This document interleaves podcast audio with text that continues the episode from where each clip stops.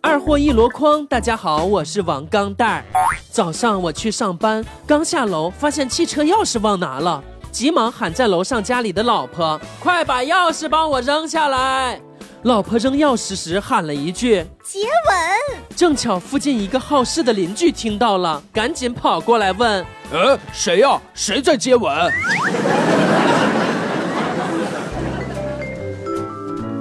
一天上班，领导大裤衩对我说：“啊，呃，世界那么大，你就不想去看看吗？”我心中暗想，这是要炒鱿鱼的新词儿吗？我马上回答：“领导，您就是我的整个世界。”领导又说：“哈，你就不想来一次说走就走的旅行吗？”哼，嗯，工作那么多，我得加班干呢。好，公司组织出游，你就留下来值班吧。这人呢，一上了年纪就容易耳背。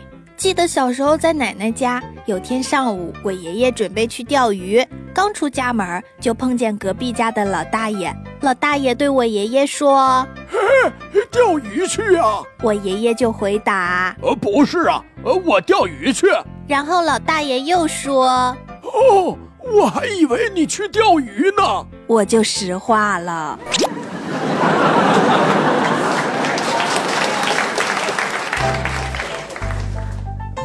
刚去新公司上班没几天，今天开着老板的豪车去办事儿，在一个酒店的门口，我看到一台跟我开去的车是一样的，左看右看，我靠，连车牌都一样，果断报警，妈蛋，差点被拘留十五天。原来我们老板套的别人的车牌号啊。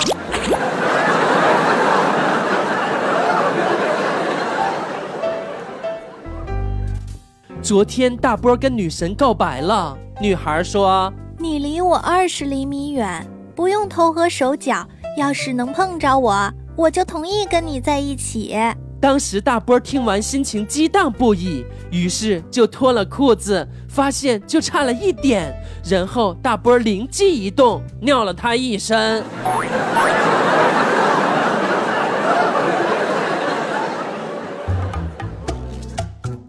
和同事出去玩返程的时候，还不等下高速，同事就一脸坏笑的说：“今晚先不回家了，我要趁机去乐呵放松一下。”说完就顺势给他老婆打电话：“老婆，计划有变，今晚回不去了，要明天下午才能回去呀。”话音刚毕，安静的车厢里响起了导航的声音：“你已进入唐山市，前方三公里后下高速。”车厢里的空气凝固了。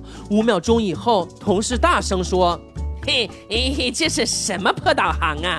本来想给你一个惊喜都做不成啊！”我默默的给同事的机智点了三十二个赞。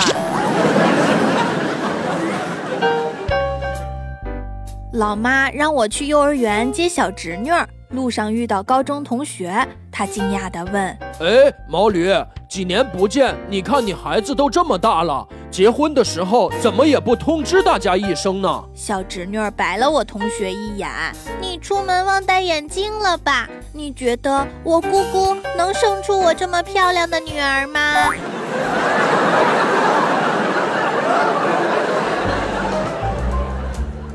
和老婆在路边的小饭馆里吃饭，碰巧我妹和她的两个闺蜜在旁边的饭馆，一时心血来潮，坐在那里大喊。那边的三位美女过来拼个桌呗！没想到他们还真过来了。我妹妹还配合的说：“帅哥，能约吗？”当时旁边投来了很多羡慕的眼神。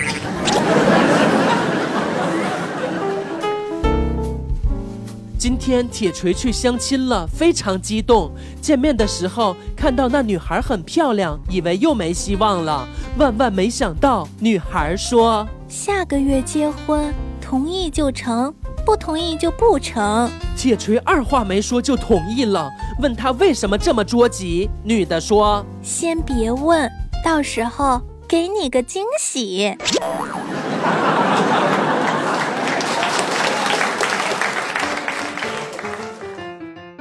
读初中的时候喜欢过一个女生，有一天她不知道为什么被打了，一个人坐在操场上的样子很可怜，我就买了一堆药，然后去帮她擦，就这样默默的，大家都没有说话。后来她对我产生了好感，成了我的女友，但她永远不会知道那次是我叫人去打了她的。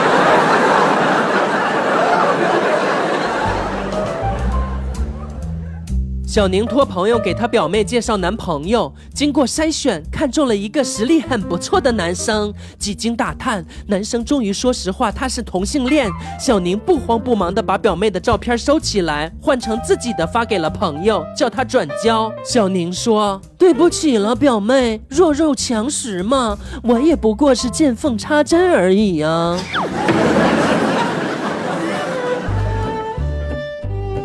上学的时候，尤其爱看恐怖小说。有一天晚上，宿舍熄灯了，我偷偷的躲在被子里看小说，正看得聚精会神、高潮迭起的时候，被子猛地被人掀开，抬头一看，一张惨白的脸，他妈吓得我抬手就是一拳，伴着一声重重的闷响，传来教导主任那个老女人的尖叫声：“你明天写五千字的检讨。”一个朋友苦追女神，刚追到手，一个礼拜就分手了。我问他原因，哥们说：“哈，分手原因怪我，他嫌我刷碗的手法不是逆时针。”其实我想告诉他不必难过。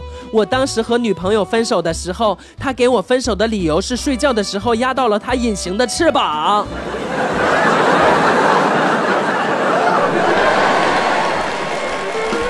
更多搞笑内容，微信搜索 USB 勾圈 K，关注二货王钢蛋儿，每天快乐多一点儿。